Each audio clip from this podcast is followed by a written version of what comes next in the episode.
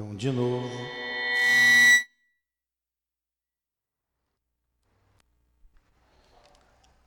De novo, alô, boa noite, boa noite aos nossos ouvintes.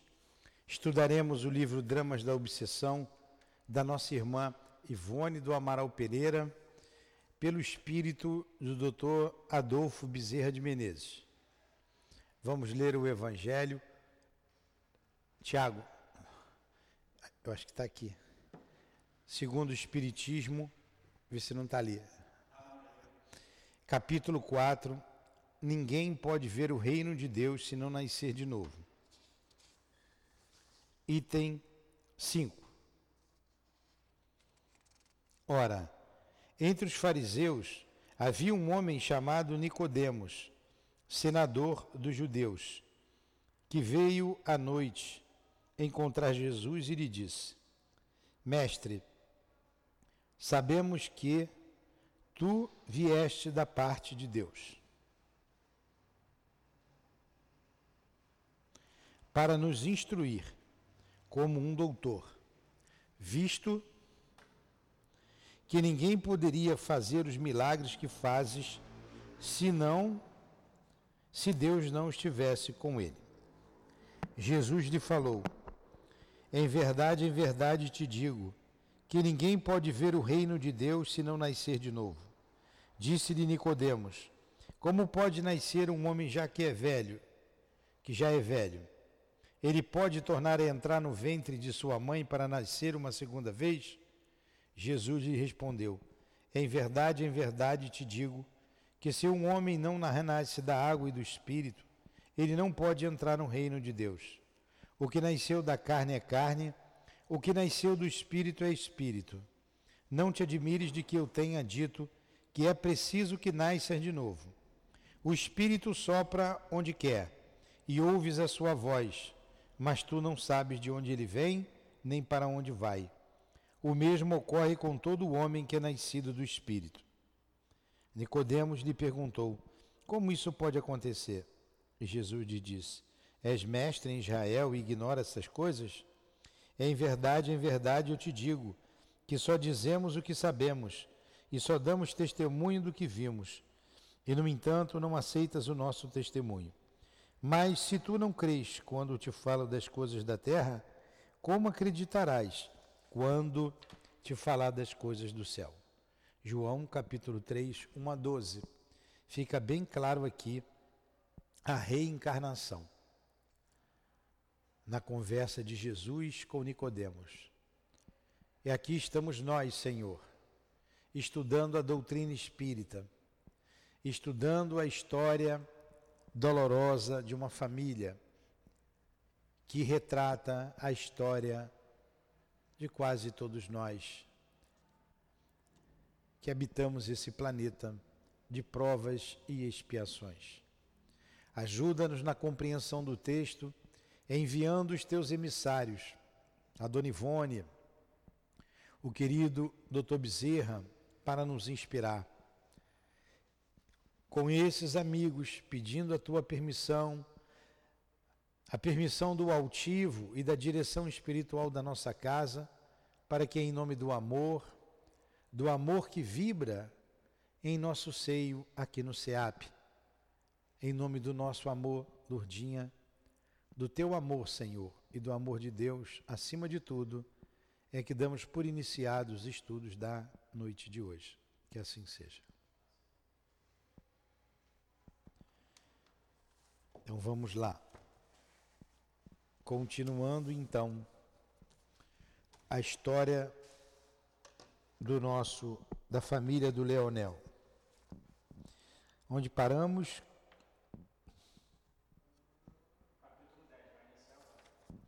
Vamos iniciar o capítulo 10. Eles estão eles estão o doutor Bezerra, ou melhor, o guia do Leonel, o anjo da guarda dele, está contando a história dele e da família. Nós vimos que houve uma traição na semana passada, não é foi? A senhora, eh, a, a, que seria a madrinha da menina, entregou ao ao padre inquisidor a fuga do, do, do filho e inseriu na casa dele dois espiões. Vamos lá. Dissemos de início que Timóteo Aboabe fora rabino, mas que, forçado a abjurar a crença dos seus antepassados, tornara-se católico romano ou fingia sê-lo. Liga para elas lá na cozinha para pararem de falar, por favor. Então, dissemos de início que Timóteo Aboabe fora rabino, mas que, forçado a abjurar a crença dos seus antepassados, tornara-se católico romano ou fingia sê-lo. Batizara-se, curvara-se a todas as exigências da Igreja para o caso da conversão como diariamente faziam muitos descendentes da raça hebraica.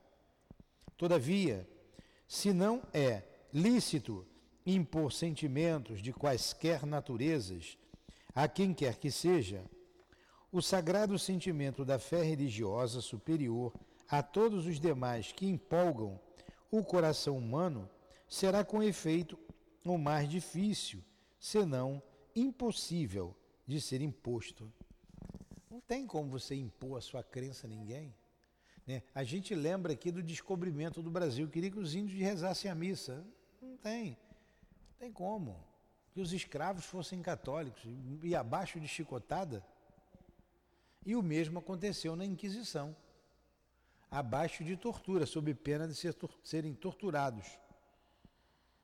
Então você não é impossível você impor uma fé assim. Por isso é, você faz um religioso hipócrita. Muito bem. A igreja, impondo outrora o jugo das conversões violentas, raramente conseguia crentes sinceros para o seu culto.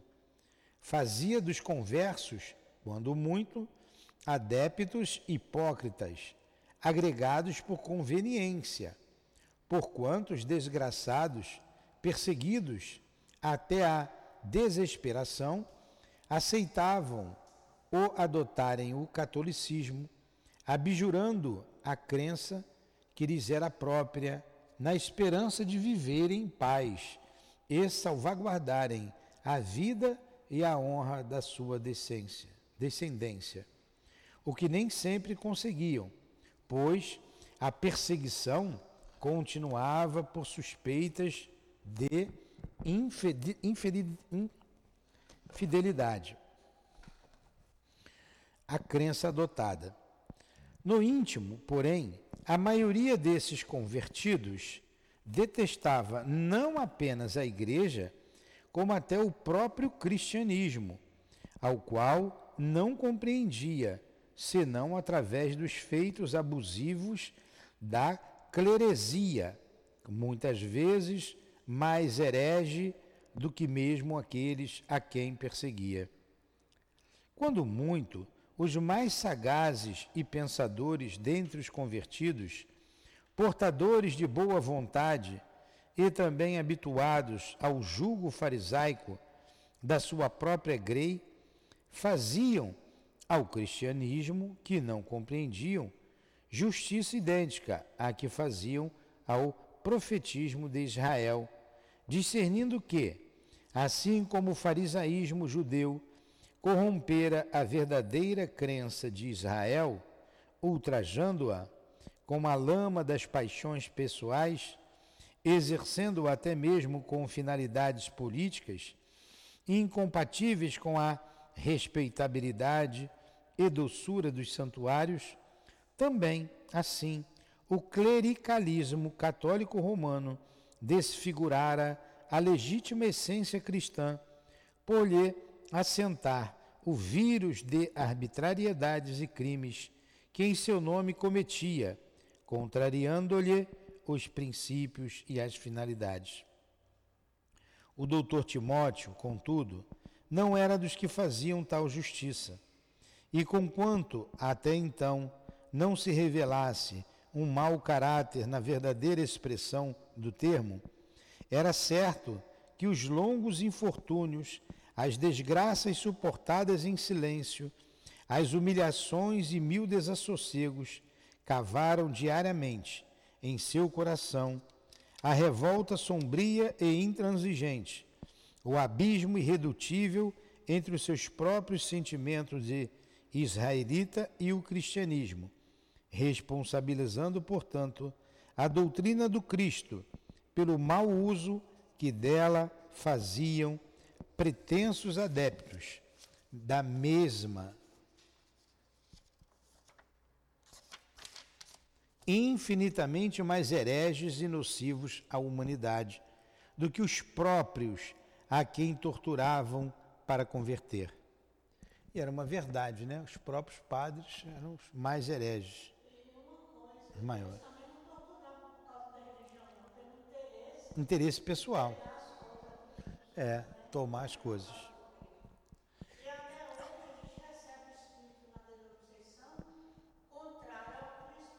Dessa época até hoje. E assim se portando, mais o antigo rabino se devotava à sua primitiva crença, continuando a praticá-la ocultamente, não obstante a conversão ao catolicismo e a prática exigida pelos luminares clericais. Ora, malgrado a vigilância dos inquisidores, existia em Lisboa uma sinagoga exercendo funções quase normais. Aparentemente, tratava-se de residência particular, com acomodações para comércio, e realmente ali existia a bastada família judaica, considerada, havia muito, realmente convertida à fé católica romana. Entretanto, aos sábados, realizavam-se ali cerimônias do rito hebreu e comumente falava à cátedra o antigo rabino Aboabe. E isso mesmo levavam a efeito os pobres hebreus, depois de terem assistido às missas pela manhã, de se espergirem, espargirem, né, ou aspergirem com água benta, é aspergirem, se é, é aspergirem aspergirem com água benta e receberem as respectivas bênçãos do arcebispo e seus coadjuvantes. As reuniões, no entanto, somente se realizavam à noite e eram pouco frequentadas, a fim de não levantarem suspeitas. Os fiéis se obrigavam ao revezamento, para que mais sutilmente todos se permitissem ao culto que amavam então, discutiam os assistentes pontos importantes das Escrituras ou do Talmud e programas de defesa contra as hostilidades de que eram vítimas. Maldiziam os cristãos, bradavam aos céus por entre lágrimas, reclamando proteção ou vinganças contra as atrocidades que suportavam. Concitavam-se a perseverança na lei de Moisés e no ensino dos profetas. Intrigavam, atiçando ódios contra os perseguidores. Planejavam fugas e até conspirações e assassínios, os quais jamais, jamais chegavam a realizar, e prometiam uns aos outros, sob solenes juramentos, por si próprios, e suas descendências o culto eterno a Israel. Na realidade, entretanto, eram inofensivos, grandemente sofredores, e longe estavam de ombrear com a maldade e a vileza de um Hildebrando de Azambuja, um João de Melo e seus comparsas comuns. Distribuíam a nota aqui da escritora aqui da médium. João de Melo foi um outro célebre inquisidor de Portugal da mesma época. Distribuímos esmolas aos domingos, distribuíam esmolas aos domingos à porta das igrejas, afetando uma piedade religiosa que não sentiam. E o faziam por observarem duas finalidades: tradição do rito hebreu, que ordenava a distribuição de pão aos pobres, a hora dos ofícios considerados sagrados e exibição para apreciações dos seus eternos observadores de uma virtude que conviria fazer passar por inspirada em princípios cristãos, mas que não passava de automatismo farisaico. Espionando sempre o novo criado João José, descobriu a sinagoga clandestina, acompanhando imperceptivelmente o amo nas escapadas noturnas periodicamente realizadas, pois, como sabemos, funcionava aquela cátedra mosaica a adiantadas horas da noite, graças ao rigor das circunstâncias. Desejando, porém, cair definitivamente nas boas graças dos ilustres mandatários do Santo Ofício, o pretenso judeu espanhol, judeu espanhol, agora espião católico, não participara seus inquisitoriais senhores da importante descoberta, esperando algo mais particular, implicando também o resto da família, dadas as vantagens existentes para as finanças próprias, no fato de apontar a família toda, judaizando a cobertada pelo batismo e suposta conversão. Continuou assim, espionando os pobres amos, os quais, supondo servo leal e sofredor, como eles próprios, vítima de injustificadas hostilidades, nem sempre se acautelavam devidamente, como seria de bom aviso, em face de um estranho admitido no convívio da família.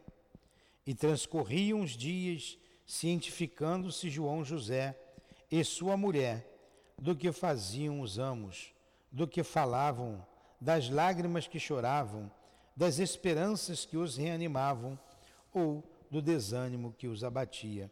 E, no entanto, não se, não se compadeciam deles. Um traidor, esse tal de João José e a mulher que estava com eles eles se fizeram também de judeus espanhóis, se faziam de, é, de coitados. O, o Aboab dava a família dava todo o apoio a ele e eles se infiltrando, descobrindo as coisas para levar para o padre. Agora olha aqui, ele, eu acho que esse foi o pior de todos eles. Hã?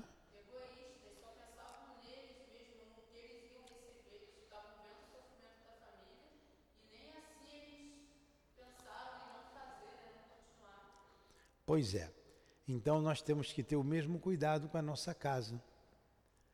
Nós temos que ter cuidado com a nossa proteção. Cuidado com quem a gente coloca aqui.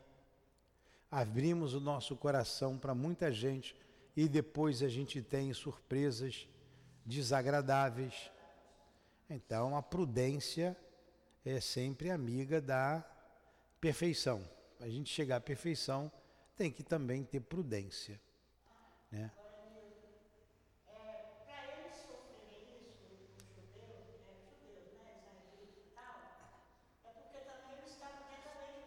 Sem dúvida, sem dúvida. Aqui mesmo, acho que foi na aula retrasada, no início aqui, de, contando a história deles, o doutor Bezerra falou que eles não vão sofrer à toa. O, o escândalo há de vir. Até coloca essa, essa passagem mas ai daquele que é motivo de escândalo.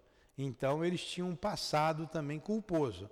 Mas se fosse falar do passado culposo deles, a história ia se perder na noite dos tempos. Porque aí não tem que ver quem foram aqueles que eles fizeram. E quem foi, você vai 30 mil anos atrás até pegar o fio da meada. Então eles também não sofreram à toa. Agora, esses homens foram cruéis. Foram cruéis demais, porque tudo feito em nome de Deus, né? e uma fé hipócrita.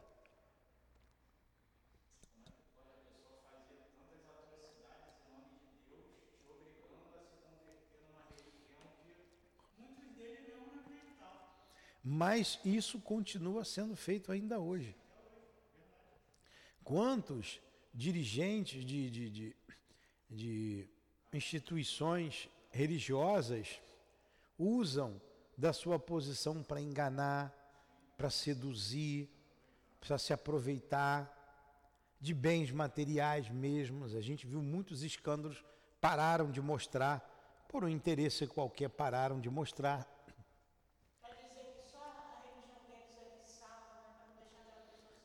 A mesma coisa, nós mudamos muito pouco.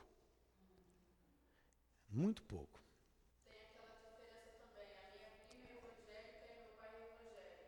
Meu pai fala assim: ai, minha filha, que bom que você achou um lugar que você se encontrou, né? Que você está bem. A minha prima não, ela, minha filha, isso é a casa do diabo. Olha a diferença. É. Ou seja, é. a religião Tem, não está certa. é.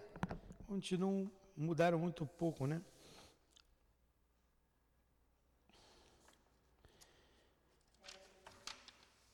Era domingo, capítulo 11. Eu estou lendo, não tem como não ler, né? Não tá bem, tá bem né? Hã? Tá. Tá, Seriné está entendendo? Até as crianças de casa estão compreendendo também, né?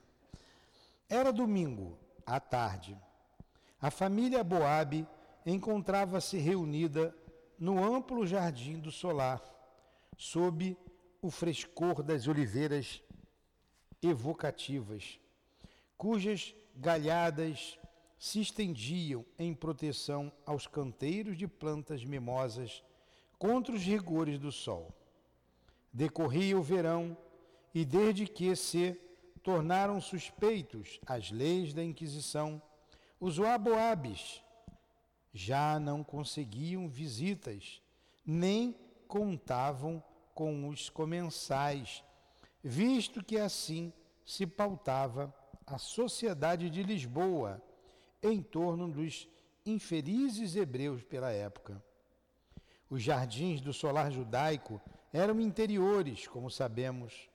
À frente da habitação, murada e como fortificada, havia pátios atijolados, como nas casas nobres, varandas e abrigos para carruagens, viaturas, cadeirinhas e etc.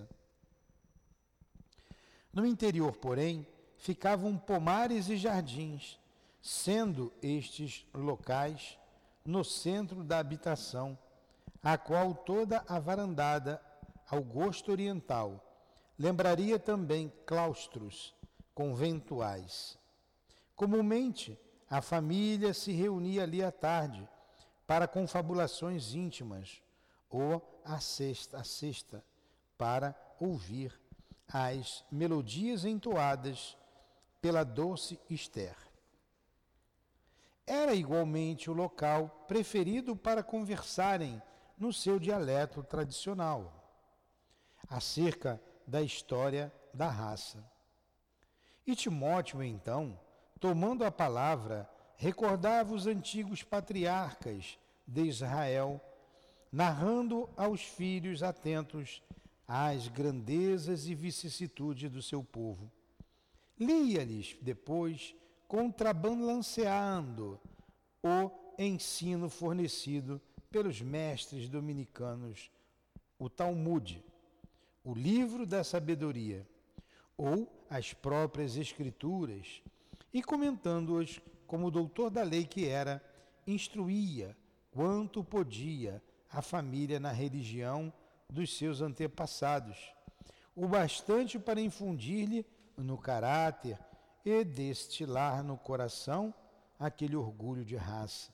O exclusivismo sombrio e rígido que produziu a maior vicissitude entre, dentre tantas que sofreu o povo israelita, mas que também forneceu o padrão inconfundível do seu valor característico. As maiores cautelas eram tomadas em tal ocasiões, conforme dissemos para trás, E conquanto estivessem certos de que os serviçais não lograriam atingir aquele recinto, era bem verdade que se fechavam prudentemente, isolando o jardim e assim evitando a possibilidade de serem surpreendidos por quem quer que fosse.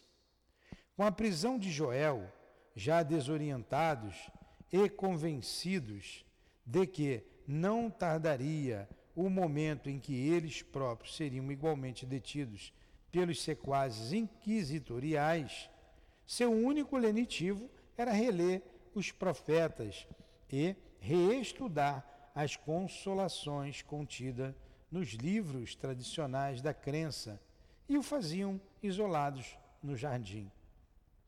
Bem ao centro deste, e protegido pelos tamarindeiros e as oliveiras, existia um grande tanque com formosa coluna e taça de mármore, encimada por três canais em feitio de tulipas, artisticamente dispostas, dos quais esguinchavam as águas, fazendo transbordar a taça para manter sempre límpido o pitoresco lago. Precisamente no pedestal da coluna, cujas bases roçariam a flor das águas, havia um bloco de mármore em forma de grande caixa, mais alta que larga, e cujas paredes artísticas encobriam certa portinhola, como se o bloco ou caixa nada mais fosse do que um esconderijo, cofre de segredo para algo muito valioso que necessitasse ser negado a vistas estranhas. O detalhe passaria despercebido a todos os olhares e investigações, pois tais modelos de chafarizes eram comuns e ninguém suspeitaria tratar-se aquele de um estratagema para algo encobrir. Três passagens estreitas, como graciosas pontezinhas, ligavam um bloco de mármore ao terreno do jardim, enfeitando a peça que realmente se mostrava interessante. Nessa tarde de domingo, tristes e apreensivos, reuniram-se os fontes Oliveira em volta do tanque no intuito de mutuamente se reconfortarem na intimidade doméstica. Esther entoava os ares como em surdina de prece, acompanhando-se a cítara, o Salmo 70 de Davi, e sua voz doce, magoada, era como a tradução das lágrimas dos próprios filhos de Israel, flagelados desde milênios por opressões constantes. Choravam o velho Timóteo e os dois filhos, Saulo e Rubem, a fronte curvada, o coração cruciado e inconsolável, o ânimo já desfalecente ante a persistência e fereza das provações impostas pela violência da Inquisição, enquanto Esther soluçava aos sons enternecidos do suave instrumento. Aí aqui a canção que ela cantava. Em ti, Senhor, tenho esperado longamente. Não seja eu jamais por ti esquecido. Livra-me, Senhor, na tua bondade e justiça, de todos os males e de todos os perigos. Põe-me a salvo, meu Deus Inclina sobre mim teu coração de pai e salva-me destes atrozes males, porquanto a minha firmeza, a minha esperança e o meu refúgio és tu. Deus meu, livra-me da tira do inimigo pecador. Deus meu, livra-me da ira do inimigo pecador daquele que procede, daquele que procede contra a tua lei, e também do que pratica tanta e tanta iniquidade. Porque tu, Senhor, és a minha fé e a minha paciência. Tu, Senhor, és a minha esperança e o meu amor, a minha alegria e a minha fé. E espero em Ti, Senhor, desde os dias tão distantes e tão ditosos da minha infância e da minha mocidade. Quando os acordes maviosos cessaram, o pequeno Rubem, a um sinal do pai, encaminhou-se para uma das três pontezinhas do tanque, não sem investigar, com olhos temerosos, os recantos do círculo onde se achavam, as galhadas dos arvoredos, o alto dos telhados e dos muros e os tufos de arbustos do jardim. Saulo advertiu: Não há cá ninguém, eu investiguei. Enquanto Esther ajuntava, examinei todas as portas, estão trancadas pelo lado de cá. E Timóteo intervinha desesperançado. Pouco importa que nos descubram agora ou mais tarde. Joel já lá está, que era o filho mais velho, né, que tentou fugir e foi capturado pelos bilinguins. E poderemos ir ter com ele. Estamos todos irremediavelmente condenados à prisão, à tortura e à morte. Rondam nossos passos. Não tardarão a nos aniquilar de vez, tenhamos ou não infringido a lei. Ele já sabia, né? Reanimado pelo fanatismo, desculpem, reanimado pelo fatalismo presságio do pai, o moço judeu encaminhou-se para o bloco de mármore, de pedestal do repuxo, acionou o segredo existente, fazendo mover a parede da caixa e introduzindo o braço na cavidade, retirou um grande e precioso livro escrito em hebraico, o Talmud o livro precioso da sabedoria de Israel, acompanhado de velhos pergaminhos dos livros dos profetas. O bloco de mármore seria, portanto, um simulacro da arca sagrada do povo hebreu, onde se guardavam das profanações exteriores os ensinos dos filhos de Abraão, Isaque e Jacó. Timóteo pôs-se a ler e comentar para os filhos o tema do dia.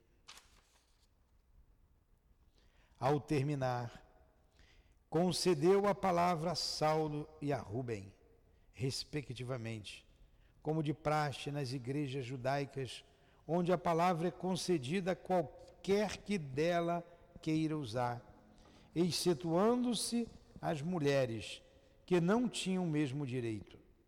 No entanto, enquanto assim cumpriam seus deveres religiosos, um fato marcante para as suas vidas começou a desenrolar-se no próprio recinto de sua residência, sem que, todavia, nenhum dos presentes sentisse a mais leve suspeita, pois continuaram a judaizar.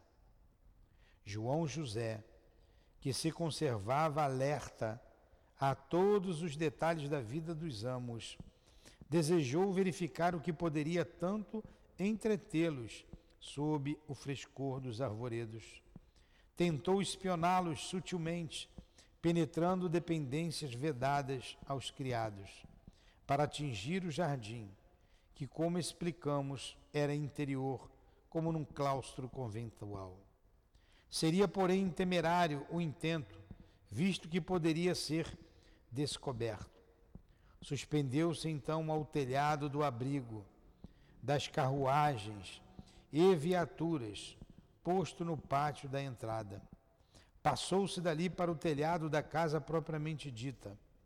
Arrastou-se como pôde, ocultando-se por entre as, as chaminés e os rendilhados arquitetônicos, alcançando finalmente um terraço de onde poderia contemplar as cenas e até ouvir os debates e conversações sem ser notado.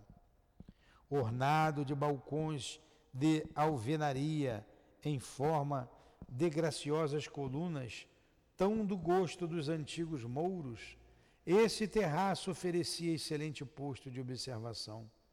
O espião conservou-se abaixado e tudo presenciou, inclusive o esconderijo do livro venerado pela família.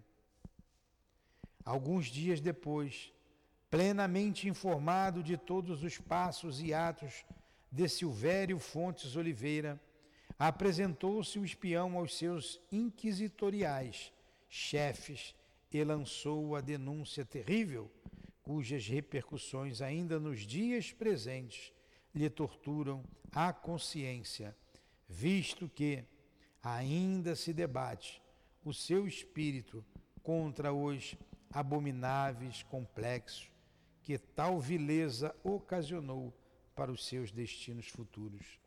Olha só, esse espião ainda hoje sofre hein, o que ele fez. Pois é. Pai, perdoa-lhes, porque eles não sabem o que fazem, não é? Silvério Fontes denunciava o servo traidor.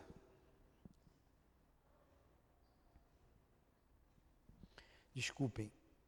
Silvério Fontes Oliveira denunciava o servo traidor, que se afirma fiel à Santa Igreja, que se batiza em ato solene, recebendo as puras águas lustrais, que recebia periodicamente a sagrada Eucaristia, atraiçoava os juramentos pronunciados com uma confiança da mesma Igreja, pois continuava praticando o judaísmo, não apenas dentro do próprio lar, pervertendo os filhos que se educavam sob os cuidados de devotados religiosos, mas também chefiando uma sinagoga oculta, como rabino que fora, rodeando-se de cristãos recém-convertidos, para a prática de mil inconveniências, condenadas pela Santa Inquisição.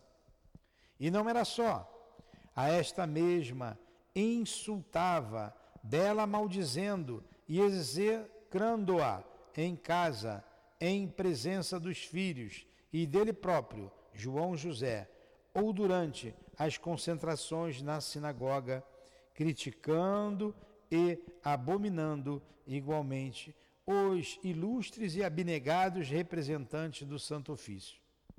Caraca, Erinéia, esse aqui é linguarudo, hein? Poxa. E nada esqueceu que pudesse acirrar o furor dos inquisidores, que, sedentos de sangue e represálias, se banhavam em satânico prazer, sempre que lhes fosse dado estender as garras para triturar indefesas criaturas, cujo crime único seria possuir crença religiosa diferente daquela que seus algozes entendiam ser a única verdadeira e divina. Está aí. Ele entregou todo mundo Então a gente vê uma história real. Uma história real. Que infelizmente hoje em dia se repete. Tem os espiões que causam desgraças nas famílias, nos lares.